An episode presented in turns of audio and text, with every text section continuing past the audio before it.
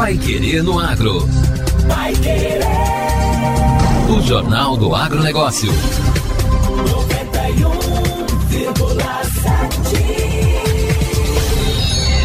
O IDR Paraná e a Embrapa Soja realizam hoje em Alvorada do Sul o último evento do calendário do Giro Técnico da Soja. O objetivo é promover uma discussão entre extensionistas, pesquisadores e produtores sobre os resultados das boas práticas agrícolas e como essas tecnologias podem ser adotadas na propriedade.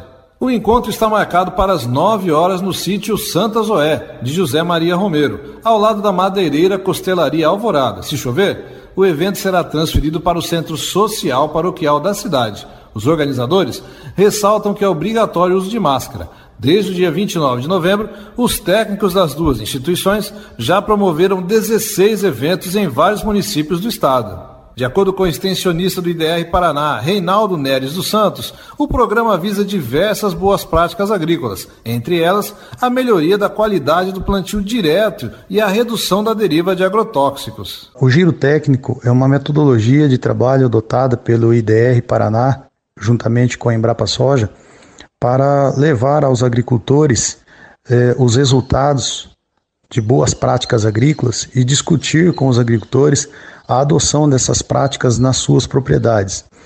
Há oito anos foi intensificado esse trabalho no Paraná é, pela Secretaria da Agricultura e coube ao IDR Paraná, juntamente com a Embrapa e outros parceiros, é, a, a realização desse trabalho no campo.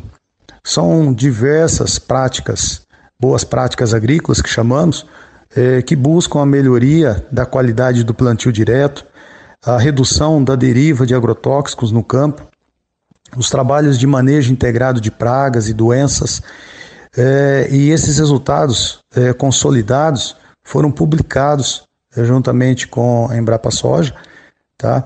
E então nesses eventos são levados esses resultados e discutido com os agricultores. O objetivo é que a cada safra aumente o número de agricultores adotadores dessas boas práticas agrícolas. O extensionista aproveita para trazer aos ouvintes do Parque Ireno Agro alguns números importantes sobre a redução de inseticidas e fungicidas nas propriedades que trabalham com essas boas práticas que têm difundidas no Paraná nos últimos anos. Resultados consolidados, é, agricultores que fazem esse trabalho realmente a cada ano tendo mais sucesso, é, porque tem reduzido a quantidade de é, de agrotóxicos, né, no caso aí de inseticidas, é, chegou a reduzir nessas áreas monitoradas, as unidades de referência que nós chamamos pelos técnicos do IDR Paraná, chegou a reduzir em torno de 50% na quantidade de inseticidas. Houve um ganho extraordinário é, até a primeira entrada da aplicação de inseticida, quer dizer, com monitoramento é, as aplicações de inseticida foram realizadas no, quando atingiu o nível de controle realmente indicado pela pesquisa. É, então não teve aquelas aplicações precipitadas, né, calendarizadas. Então é quando realmente atinge o nível de, de controle. Uh, na questão de fungicidas também, a mesma questão, né, uma redução aí de, eh, de 36% da quantidade de, de fungicidas aplicado no, na cultura da soja tá? Um ganho também é, muito interessante é, aí para a primeira aplicação de fungicida comparado com aquelas áreas onde os agricultores não fazem o, o monitoramento, porque eles acabam aplicando muito antes. Por fim, Santos aponta os caminhos mais econômicos para os agricultores que apostam nessas boas práticas, principalmente no contexto atual do agronegócio que vivemos agora, além dos benefícios ao meio ambiente e técnicas importantes adotadas em Alvorada do Sul. O agricultor que adota isso, ele reduz custo é mais dinheiro no bolso, principalmente num ano difícil de insumos caros, né? E, e o meio ambiente agradece, né? Se você está fazendo uma aplicação com critério, está reduzindo a aplicação também de inseticida e fungicida, isso é muito bom para o bolso do agricultor, para o meio ambiente, para toda a, a sociedade. E, e, também outros trabalhos aí que nós vamos estar discutindo, como a coinoculação, que é o uso de inoculantes de bradirizóbio e azospirilo, tá?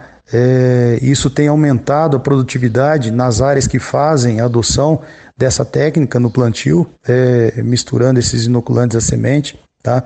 É, os resultados nossos aqui de Alvorada do Sul, três anos, promoveu um aumento aí de 8,97% da produtividade, um custo relativamente baixíssimo. Então, o pequeno agricultor, o grande produtor, é, tem que fazer é, o uso né, dessas práticas aí que realmente ajudam a promover a produtividade é, e também o custo e a reduzir o custo de produção.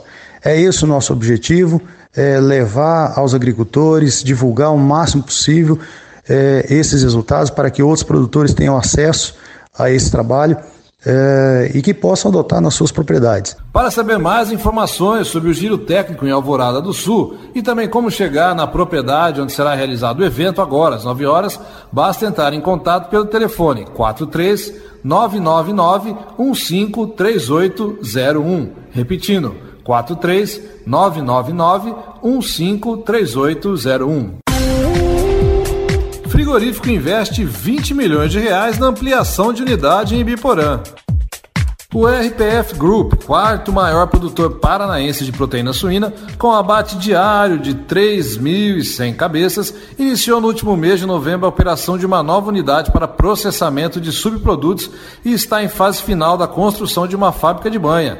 O investimento do grupo nessas ampliações é de aproximadamente 20 milhões de reais, com geração de 30 novos postos de trabalho. A fábrica de farinha e óleo para alimentação animal, também chamada de graxaria, tem capacidade para processar 50 toneladas por dia de matéria-prima, que envolve tudo que o frigorífico gera de subprodutos, incluindo sangue, ossos, carne e vísceras, transformado em componentes para a ração animal. Com essa operação, o RPF fecha todo o ciclo produtivo da cadeia suína, tendo total domínio da qualidade em cada etapa da produção a empresa atua diretamente desde a coleta e avaliação do sêmen até a terminação dos animais, oferecendo todos os insumos e assistência técnica aos produtores, da logística até o manejo. A produção dos animais atualmente é concentrada na região de Toledo, no oeste do estado. Outro investimento do RPF na planta industrial de Biporã é a fábrica de banha, que começa a produzir no início de 2022. Com capacidade de 20 toneladas dia, essa unidade vai processar toda a matéria-prima